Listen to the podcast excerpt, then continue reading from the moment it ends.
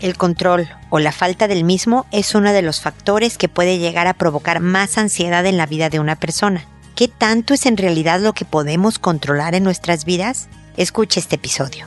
Esto es Pregúntale a Mónica. Noviazgo, pareja, matrimonio, hijos, padres, divorcio, separación, infidelidad, suegros, amor, vida sexual. Toda relación puede tener problemas, pero todo problema tiene solución. Pregúntale a Mónica. Porque tu familia es lo más importante.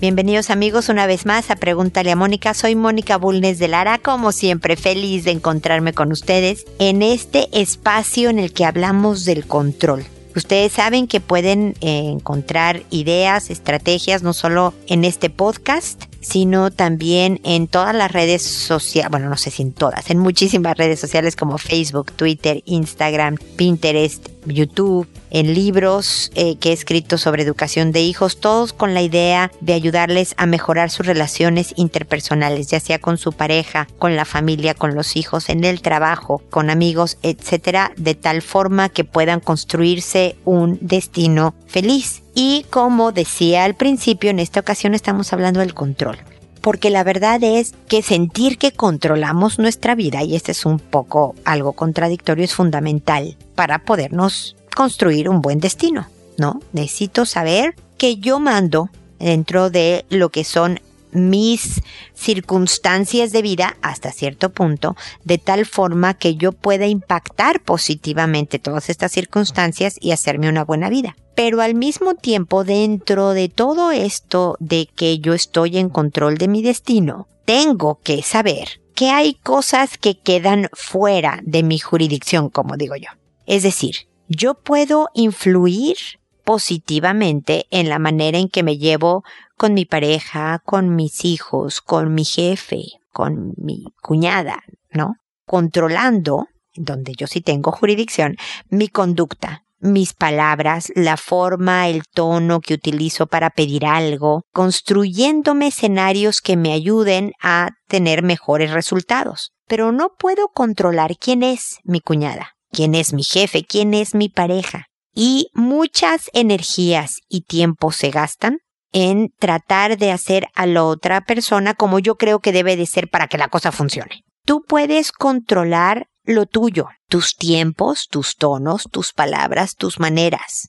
Puedes controlar hasta cierto punto, por ejemplo, tu salud, comiendo sano, haciendo ejercicio, no fumando, no tomando en exceso, ya sabes, haciendo lo saludable, puedes promover o reducir las, promover una buena salud o reducir las probabilidades de tener una mala salud, pero es hasta cierto punto todavía no se sabe por qué surgen diferentes condiciones o enfermedades en personas donde parecía por libro de texto que no iban a sufrir de esas condiciones, les pasa. Entonces, en el tema salud no tenemos por completo control.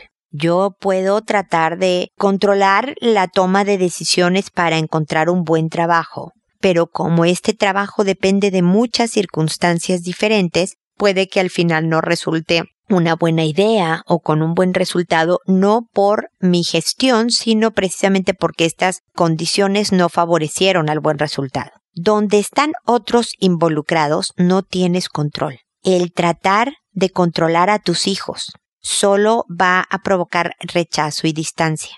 El que quieras que te hablen, finalicé el programa anterior, el episodio anterior, hablando con una mamá que quería lograr que su hijo hablara más y la verdad es que esto no lo podemos forzar, al contrario, vas a provocar justo lo que estás tratando de evitar, más distancia, menos confianza y menos ganas de hablar contigo. Que la pareja haga lo que yo creo que debe de hacer, no si llevaríamos mejor si él, si ella. Todo lo que sí puedes controlar, aprovechalo para construir algo bueno.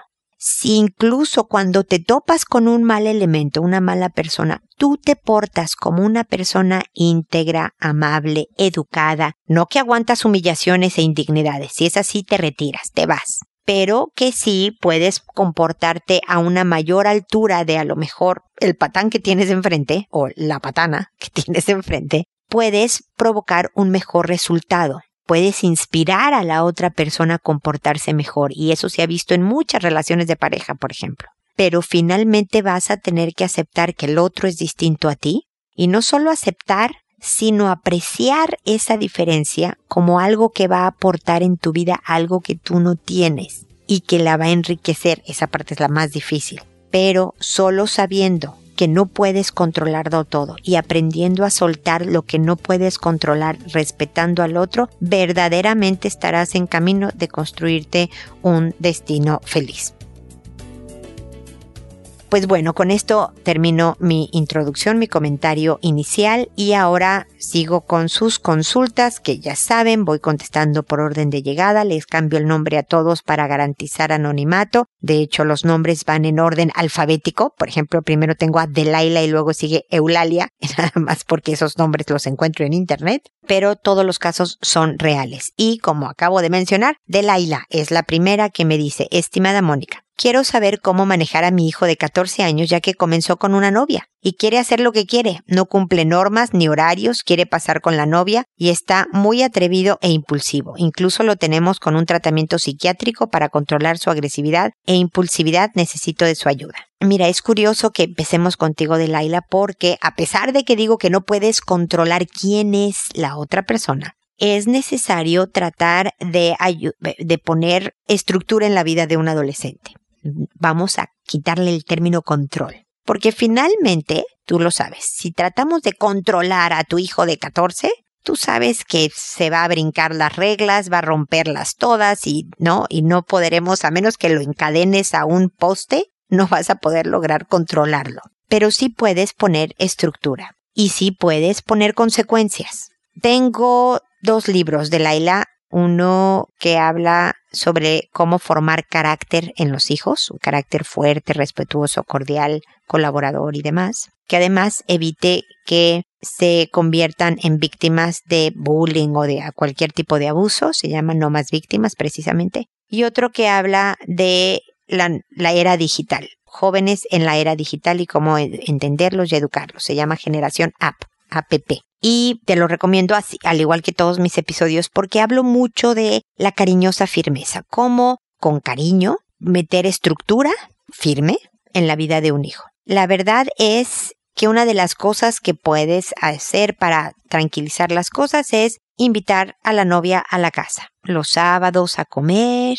los domingos a pasear a algún lado, que la traiga. Si le dan permiso a la novia, que venga. Lo otro es que con si tu hijo recibe mesada, es decir, una cantidad de dinero semanal o mensual o demás, esa es una forma de mantenerlo a raya. A ver, hijo, tú quieres permisos para ver a la novia, tú quieres dinero para poder invitar a la novia a cositas, tú quieres una vida sin problemas, yo quiero que la tengas. Nada más que como en la vida real tienes que cumplir, por ejemplo, con un reglamento de tránsito para poder manejar e ir a donde tú quieres ir. De la misma manera yo te tengo que preparar para la vida real. No puedes obtener solo cosas sin dar a cambio, sin cumplir en correspondencia a lo que se te da, ¿no? Entonces, tú no cumples con sacar la basura, entonces no puedes gozar de un privilegio. Tú no llegas a la hora que está estipulado en la casa y entonces no tienes otro privilegio. Yo creo que es bien normal y se viene empática de Laila. La estrategia con los adolescentes es la empatía. Entiendo que quieres pasártela con la novia. Yo me acuerdo lo que era tener 14 años y que te gustara alguien. Y quiero que puedas estar el mayor tiempo posible, porque no puedes abandonar estudios, no puedes abandonar a la familia, no puedes abandonar el resto de la vida. Pero es importante que te vayas graduando, le vas a gustar más a la novia. Si eres un hombre que en su casa la lleva tranquila, si te ve responsable, si te ve centrado y, un niño normal de 14 años. ¿Ok?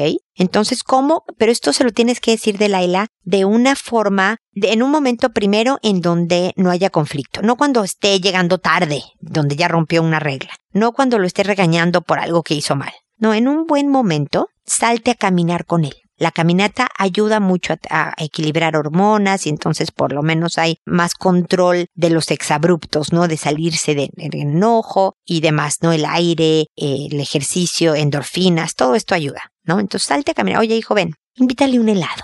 ¿no? Vamos a comernos un helado caminando ya sea por el mall o en un parque, lo, donde tú quieras, pero vete a caminar. Mira, hijo, te estás haciendo joven, ¿no? Ya un joven que está en unos años llegará a la vida adulta, estás, tienes novia, estamos muy contentos, la niña se ve muy linda, bla, bla, bla, bla, bla, y queremos que tengas la mejor vida posible. Tú quieres permisos, tú quieres, ¿no? Todas las chances. Ya, déjame decirte yo qué quiero. Yo quiero que sigas cumpliendo con el colegio, quiero que ayudes en la casa, ya sabes, sacando la basura, poniendo la mesa en las tareas que ya tienes asignadas, y quiero que cumplas las reglas de la casa. Estoy dispuesta a hablar de algunas reglas para ver si llegamos a un acuerdo, pero que se cumplan. Tú teniendo estas tres cosas, colegio, responsabilidades en casa y reglas cumplidas, y tienes todo lo que tú quieras, hijo. Tienes el permiso de ir y de venir, tienes tu mesada completa, tienes... Entonces eh, quiero buscar, hablando contigo como gente grande, que ya quieres que te trate como gente grande que eres. Bueno, quiero llegar a acuerdos de gente grande y que se cumplan. Entonces, a ver, ¿tú qué opinas de lo que te estoy diciendo? Y empieza un diálogo de Laila. No tanto como la mamá diciéndole, pues está muy mal y si no cumples no vas a ver la luz del día siguiente, ya, la, sino verdaderamente en un momento de armonía, decir, a ver, ¿cómo nos vamos a organizar? ¿Cómo va a funcionar esto bien? Porque estoy segura de que, yo te lo digo, ¿eh? yo como mujer, tu novia es mujer, yo sé que nos gusta admirar con quien estamos. Y entonces sabes que me gusta ver que él se lleva bien con sus papás no que son mejores amigos, pero que lleva una, que es respetuoso, que es tranquilo, que es centrado, que, o sea, tú quieres que tu novia te vea con esta admiración, le va a gustar que tú tengas una vida familiar tranquila y armoniosa. Eso siempre es un punto a favor del novio, ¿ok? Y por ahí empezar a trabajar. Sigue oyendo mis, mis episodios de la isla, te invito a escucharlos para que veas una u otra o muchas ideas de cómo ir encauzando a estos jóvenes que son tan complicados porque están en una edad muy impulsiva y que si no hicimos el trabajo desde chicos un poco, porque esto tampoco es por completo sorpresa, es, hay veces que nos faltó ser más consistentes, por ejemplo, en, en que cumpliera con responsabilidades en casa. ¿No? Eso nos faltó. Y la conducta del hijo actual es resultado a veces de algunas cosas que no supimos manejar adecuadamente cuando éramos más chicos, pero no es tarde. Y entonces en mis episodios encontrarás ideas que yo espero te sirvan para ir ayudando a este joven a asentarse más en la adolescencia de una manera que sea más armónica para todos, sin tanto conflicto y sin, sin tanta eh, daño en la relación con ustedes que es fundamental para su buen desarrollo, ¿ok? De todas maneras, seguimos en contacto. Luego está Eulalia, que me dijo, hola Mónica, me gusta mucho tu podcast y quisiera que me aconsejaras en mi situación. Desde siempre mis padres han tenido un matrimonio de problemas, principalmente porque mi madre es alcohólica desde hace mucho. Mi padre viajaba y trabajaba tanto que no pasaba tiempo en casa, y mi madre bebía. Estuvo 10 años que no bebió, pero al cumplir yo los 18 de nuevo empezó. Ahora que los tres hermanos somos mayores, deciden divorciarse con el problema de que no hay ni herencia ni dinero, y mi padre ha decidido que quiere vivir en otro país, por lo que mi madre no tiene un sueldo con el que vivir. Tiene una casa, aunque está muy lejos, pero no le faltaría casa. El problema grande es que nos chantajea con que la hemos abandonado. Vivir su alcoholismo es muy difícil. Gasta mucho dinero en tabaco y alcohol. Y a esto le añadimos que mi hermano mayor, por algo que no saben diagnosticar, no es capaz de buscar trabajo o mantener relaciones sociales. Otra boca más. Yo no puedo meterla en casa con mi familia porque destrozaría mi vida y mi hermano está en la misma situación. Ella no ha trabajado en la calle y ahora que tiene 60 años no va a trabajar. Yo solo quiero que deje su adicción porque me está costando mi salud mental pensarla en mi casa viviendo conmigo. Gracias. Mira, efectivamente, Eulalia, la adicción es algo progresivo, es algo muy dañino no solo para el que la sufre, sino también para todos los que rodean al adicto. Entonces, definitivamente, meter a tu mamá en tu casa puede terminar con tu matrimonio, puede afectar la, dinámica familiar seriamente, puede eh, ser un mal la influencia para tus hijos. O sea, realmente creo que tú y tu hermano hacen muy bien en resguardar a su familia y su hogar. Y además esto te da un espacio físico en donde puedas sentir alivio, donde estar con los tuyos se vuelve importante y valioso y, y sientas como refugio también a todo este impacto negativo que provoca la adicción de tu mamá y todas sus aristas y que tu casa se vuelve este colchón, este lugar seguro a donde volver al final del día, ¿no? Como primer punto. Punto número dos, una de las mejores noticias que me dijiste en tu correo es que tu mamá tiene una casa, ¿ok? Entonces tu mamá puede rentar su casa o puede rentar cuartos en su casa. Es decir, tiene un bien del que puede obtener ingreso. Y esa, esa es la responsabilidad que ella tiene, o sea, porque tiene 60 años, no es, no tiene 94, ¿ok? Puede volverse, puede ella con tu otra hermana, que no sé cuál sea su problema para no encontrar trabajo, pueden irse a un cuarto a vivir y rentar la casa entera y vivir de esa renta, o pueden quedarse donde viven y rentar cuartos en donde está esta casa. No sé de qué tamaño sea, pero dales esa idea. Dale además a tu mamá toda la información que me imagino que ella tiene de alcohólicos anónimos, del dato del lugar que no cuesta, ¿no? De dónde hay centros de rehabilitación sin costo, ¿no? En auspicio, fundaciones o cosas. Le das toda la información y luego solo la visitas, Eulalia.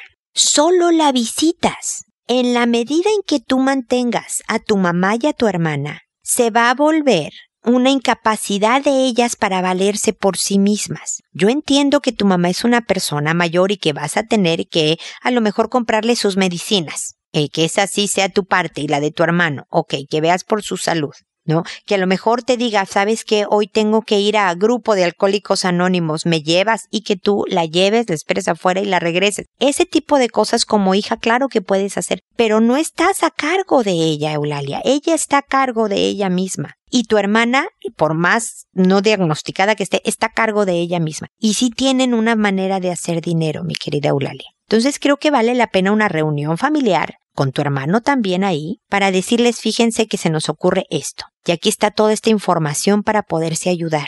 Y mamá, yo quiero que nos vayamos tú y yo, no sé, a lo mejor si no sabe controlar su alcoholismo y llega borracha a tu casa y ven tus hijos que está, ¿no? Tomada, entonces no llevarla a tu casa. Pero mamá, tú y yo nos vamos ahí. Te invito a comer una ensaladita el martes a las 2 de la tarde. Voy a pasar por ti, nos vamos, comemos y te dejo en tu casa otra vez. Me va a dar mucho gusto saludarte y ver cómo estás. ¿eh? Y le hablas por teléfono y hablas un ratito con ella y si te chantajea que no es que tú me has abandonado, mira mamá, me da mucho gusto saludarte. Si me vas a recibir con recriminaciones y cosas así, voy a tener que acortar la llamada. Y no quiero, mamá, yo quiero hablar contigo. Hablemos de tus nietos, de cómo va lo de la renta de la casa, de una serie de cosas. Y luego colgamos, mamá. Pero si vamos a empezar con te voy a decir, bueno, mamá, ¿te acuerdas que no? Y cuelgas. Y Eulalia le enseñas a tu mamá cómo tratarte con cariño y con respeto, siempre hablándole a tu mamá con mucho respeto, pero también con firmeza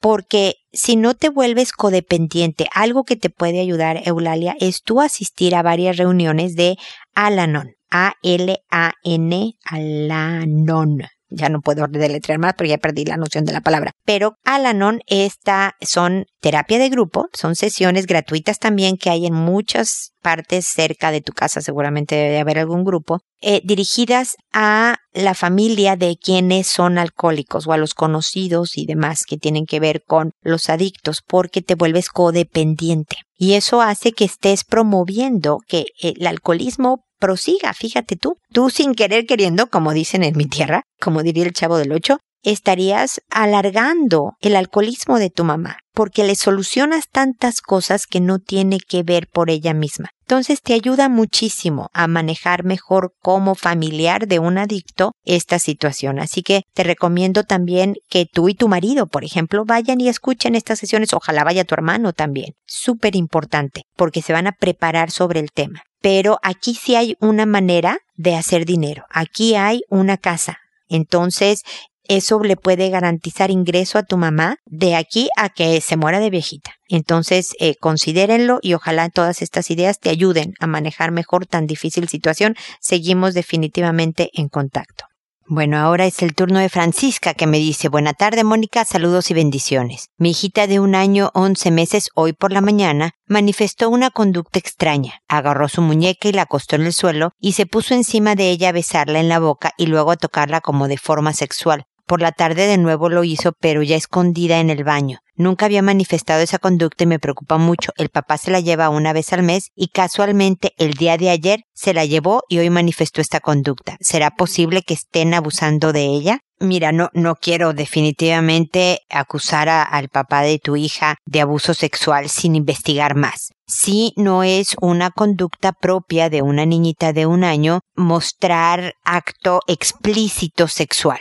¿Ok? Porque pueden tocar sus partes, las de la muñeca, pueden besarla en la boca, eh, como un cariñito. los niños en realidad a esa edad no distinguen entre besar en un cachete, en la frente, en la boca pero no sé a lo que te refieres con luego tocarla de forma sexual. Verdaderamente podría ser nada más que la niña estaba jugueteando, o sea, tú conoces a tu hija Francisca, si de verdad crees que había un contexto sexual en su conducta y que no era un juguete, o sea, porque tiene un año, o sea, casi dos años. ¿no? Si no era nada más un darle besos a la muñeca, no importa si es en la boca o lo que sea, pero más jugueteo normal de una niñita de dos años, eh, pues será que nada más estaba eso, jugueteando. Si tú sientes que hay algo atrás de todo esto, mi primera cosa, mi primera sugerencia, no cosa, sugerencia que te puedo hacer Francisca es llévala al médico, llévala al pediatra a un chequeo eh, dile que por un par de conductas, coméntale a tu pediatra si quieres esta misma conducta, tú quisieras nada más que verificara que no hubo, o sea, que en sus genitales no estuviera algún indicio de abuso sexual, ¿no? Nada más para descartar primero lo físico. Y después, literalmente, ir y, y, preguntarle a tu, al papá de tu hija, fíjate que pasó esto, y estoy muy extrañada porque puede ser que haya puesto a la niña a ver pornografía o porque pensó tiene dos años, no entiende nada, qué importa lo que yo estoy viendo, ¿no? O una película con muchas escenas explícitas de, forma sexual. De tal manera que también eso es una forma de abuso, es decir, un descuido, una negligencia, hiciste algo enfrente de tu hijo que no debiste de hacer y por lo tanto hay que corregirlo. Y ve la reacción de tu ex. Me imagino que también lo conoce lo suficiente como para saber, fíjate que se hizo cara como de descubierto, muy nervioso o verdaderamente sorprendido y auténticamente, digamos, desconcertado de lo que le estás preguntando. Entonces, amerita más investigación si tienes la certeza de que el tocarla de forma sexual era lo que estaba haciendo tu pequeñita de dos años. Como te digo, lo de los besos en la boca pudo haber sido absolutamente parte de una expresión de cariño hacia su muñeca o puede ser que no. Tú tienes toda esta sensación instintiva de que algo raro está pasando. Por favor, Francisca, siempre hay que averiguar. Antes de dar acusaciones de yo creo que le estás abusando, es averiguar con calma, primero con el pediatra, después preguntando si es necesario hacer más. Definitivamente hay que hacerlo para proteger a tu pequeña. ¿ok? Seguimos en contacto. Luego sigue Gardenia, que me dice, ¿me podrías decir cómo poder sobrellevar la relación con mi pareja, ya que es muy grosero cuando se enoja? Se enoja por todo conmigo, porque me río, porque estoy seria, porque no hablo, porque hago algún gesto, y desde que nació mi segunda niña demuestra mucho enojo porque no la esperábamos y queda embarazada. La relación con su madre así es, se enoja y le grita y al cabo de un rato hacen de cuenta que no pasó nada. Pero en mi caso me falta el respeto o en su enojo siempre me dice que ya no me soporta. Mira, Gardenia, la, la, línea entre estar siempre enojado a ya ser abuso, ¿no? Por la falta de respeto, las humillaciones, el tono agresivo, lo que sea, es muy delgada esta línea. Entonces tienes que tener muy, mucho cuidado de que no haya una situación de abuso. Y algo que yo siempre sugiero, sobre todo suponte que nada más es enojón, como su mamá, desafortunadamente aprendió un patrón de conducta negativo en una relación de pareja, entonces tú lo que le dices, mira, cuando me hables así, me voy a ir del cuarto. Veo que estás enojado, nada más yo no me voy a quedar a recibir tu enojo. Entonces, si quieres que luego conversemos o convivamos, voy a estar en el otro cuarto, pero así no te voy a oír. Y te vas. Ay, nada, y va a decir tres tonterías, pero te vas, Gardenia. Vete tan lejos como puedas en la casa, incluso si quieres dar una vuelta a la manzana, algo que ponga una distancia física de tal manera que le dejes firmemente claro que no vas a aguantar ese trato. tú siempre no respondas con la misma moneda. ¿no? Tú siempre sé la persona amable que seguramente eres, atenta también, o sea, cuando están de buenas y todo esto, pues sé cariñosa, linda, la mujer que eres y que seguramente estás tratando de darle, espero, la mejor pareja que pueda tener. Pero si es un caso de nada más un, una persona muy enojona que no sabe muy bien cómo manejar sus relaciones interpersonales. Y en un momento dado también se vale que le digas, entiendo tu frustración de que llegue un bebé nuevo a nuestra vida. La verdad es que yo tampoco lo esperaba, yo no lo hice sola. Nada más que así no te vas a desahogar conmigo. Tan sorprendidos estamos los dos. Ahora ya está aquí y ahora para adelante para que seguir con resentimientos y demás. Y te vas, y te vas, y te vas, Gardenia. Mete distancia, pon firmeza. Si te, se enoja contigo porque te ríes y te comenta algo, no enganches, no le respondas. Ay, tú siempre diciéndome que por qué me río de esta manera. No le respondas. Si te dice por qué haces algún gesto y está repelando, no enganches. Lo que está buscando es pelea. Lo que está buscando es un ambiente negativo que le dé mayor fundamento al hecho de que qué horror es estar contigo, Gardenia. Pero si tú le regresas cero respuesta, o mira, lamento que estés de mal humor, ahí me avisas cuando estés de buenas y te vas. Si tú lo sacudes, digamos, de esta manera, con una respuesta sorpresiva, tranquila, educada, lo opuesto a lo que él está entregando, puede ser, no es garantía, puede ser que él vaya suavizando sus modos. Vale la pena tratarlo, Gardenia, siempre y cuando, te vuelvo a repetir, esto no sea un caso de verdadero abuso, en donde no sea que no solo es que se enoja, sino que te agrede verbalmente también, que te humilla, que se burla, que, ¿no? Porque si es solo un enojón, tu trato puede provocar un cambio, definitivamente, tanto el alejarte y enseñarle que así no, como el que tú le respondas con tranquilidad, con amabilidad, con lo opuesto a lo que él está haciendo. Así que bueno, dime qué, qué piensas, si quieres tratarlo adelante, cuéntame cómo te va, por favor, me va a interesar muchísimo saber si funciona poco a poco, no esperes milagros al tercer día, pero si vas notando que la cosa cambia, eso es bien, bien importante, ¿ok? Después está Angélica que me dice, mi hija mayor me contó hace cuatro días que le gustaba un compañero de atletismo que tiene seis años más que ella. Ella está en preparatoria y él en cuarto año de universidad. Ella no ha tenido novio nunca y él sí. No andan, pero al parecer sí está interesado en ella. Ella nos contó una noche a papá y a mamá, puesto que él la había invitado a salir al día siguiente por la tarde. Mi marido se adelantó y le preguntó si él le pediría noviazgo, a lo que ella respondió que era una posibilidad, puesto que ambos se querían. A nosotros esto nos cayó como balde de agua fría. Ella está muy tranquila, buena hija, excelente estudiante, es muy talentosa principalmente porque es muy disciplinada y perseverante. Mi marido le dijo que creía que podía tener novio después de los 18 años. Yo opino igual, pero que uno no debe prohibir. Pero en este caso tengo mucha preocupación, puesto que la diferencia de edad en este momento puede ser un problema. Pero también veo que prohibir no es la solución y puede ser peor. Finalmente el viernes salió con permiso de los dos, yo la fui a dejar y le pedí que me llamara para irla a buscar. Finalmente me llamó para pedirme permiso para venirse con él en micro y así poder presentármelo. Conversamos con él, mi hija y yo, dado que mi marido aún no llegaba a casa y me pareció un chico muy agradable, simpático, amable, bastante buen mozo, con cara de niño aún, esforzado con la película clara en cuanto a sus estudios. No hablamos de noviazgo, puesto que él también tiene sus temores por ser aceptado y le gustaría conocer a mi marido y esperar a que nosotros aprobemos el noviazgo. Esto comentado por mi hija. En nuevas conversaciones con mi marido, él está muy preocupado y solo aprueba una amistad él me dijo algo muy fuerte, pero que tiene razón, y es que el mayor, él es mayor de edad y ella es menor de edad. Si nos ponemos en el caso de que tuviera una relación sexual aún con la aprobación de ella, él cometería estupro. Esto lo conversamos entre los dos, no con nuestra hija, puesto que la hemos educado de otra manera, dándole importancia a la amistad en el noviazgo y haciendo ver que el valor de la virginidad. El temor es que como el chico es tan mayor, nos da miedo que la cambie o ella no sepa hacerse respetar. Tengo mis aprensiones con un noviazgo largo también, puesto que la idea es que ella termine sus estudios y por último es, es que somos una familia cristiana y él no. Y nos contó que no estaba bautizado. En este punto lo único que me preocupa es que con tanta diferencia no sería mejor decirle o hacerle ver que lo mejor es que no anden hasta que ella cumpla 18 años. Desde ya agradezco tu tiempo y consejos. Gracias, Angélica, por tu correo. Creo que es una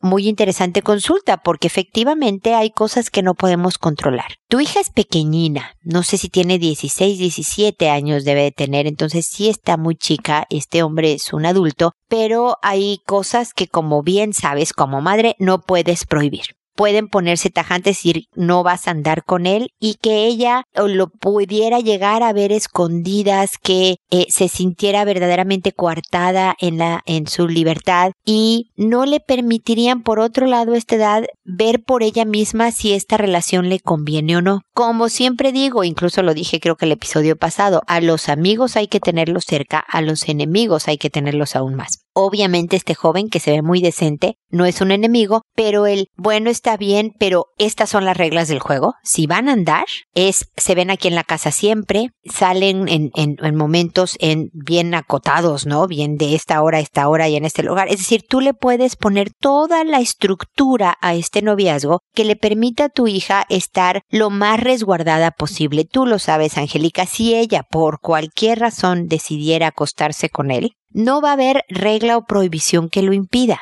Si tu hija está formada de una manera, de tal forma que ella quiere esperar a tener relaciones sexuales mucho más adelante en su vida, que está valorando la amistad y todo esto, entonces también hay que darle el voto de confianza. Pero nuevamente teniendo muy cerca a este hombre. Que tu marido pudiera hablar con él y decirle, mira, veo que se gustan, van a andar, te voy a tener bien vigilado, que se sienta un poco, lo voy a decir tal cual, amenazado, este, este joven con este papá cercano y supervisor, eso es bien importante, que esta niña no está sola y en un momento dado tiene todo un sistema de protección y de apoyo y denle todas las reglas del juego, ¿no? Al final también me dices que él no es cristiano, como ustedes, pero yo creo que el acercarse a una familia que lo sea, el que él sepa que ella lo es y respete eso, pues también puede inspirar a por lo menos investigar sobre el tema o si no, respetarse mutuamente. Yo creo que este es un camino que es de tu hija por recorrer, pero con la cercanía y estructura de sus padres, con conversaciones bien formadoras de, de analizar, como dices tú, las diferencias, lo bueno, lo malo, lo difícil, lo fácil de llevarse con alguien con tanta diferencia, de tener conciencia del control. La verdad es que una diferencia de seis años hace una eh, diferencia de poder también un poco en cuanto a la madurez o, o, nada más experiencia de vida de uno contra la juventud de la otra. Y todo esto también son temas importantes bien buenos para conversar e ir guiando y formando todavía a tu hija a pesar de que ella esté pues tan grandecita. Estas son mis, mis contribuciones, mis puntos de vista. Por supuesto serán ustedes sus papás quienes decidan lo que ustedes consideren que es mejor.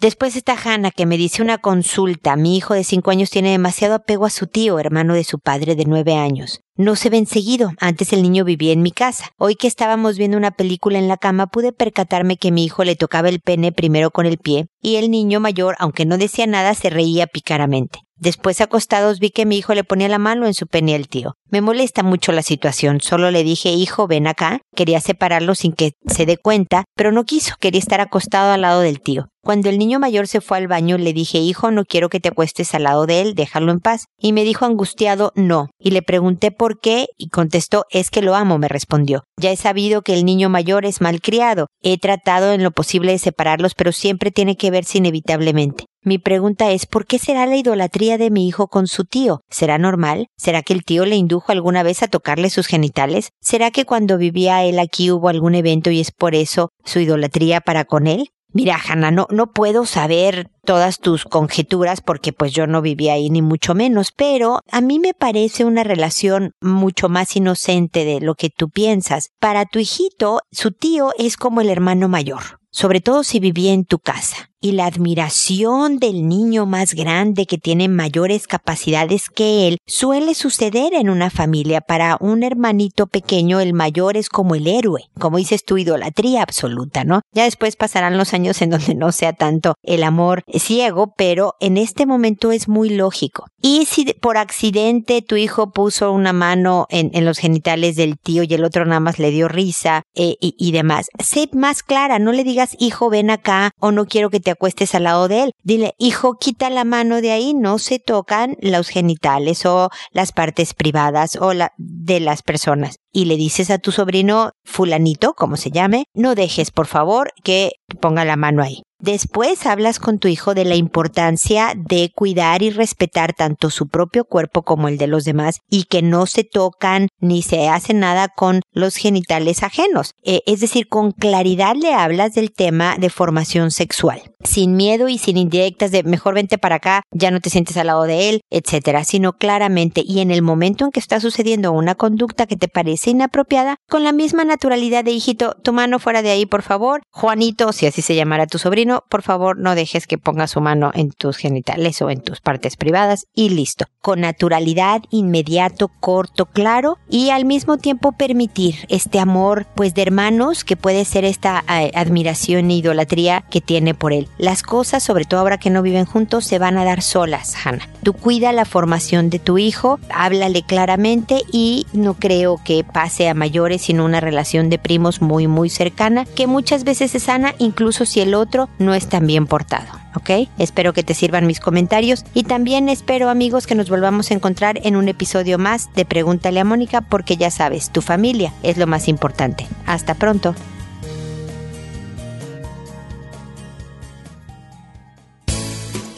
¿Problemas en tus relaciones? No te preocupes, manda tu caso, juntos encontraremos la solución. www.preguntaleamónica.com Recuerda que tu familia es lo más importante.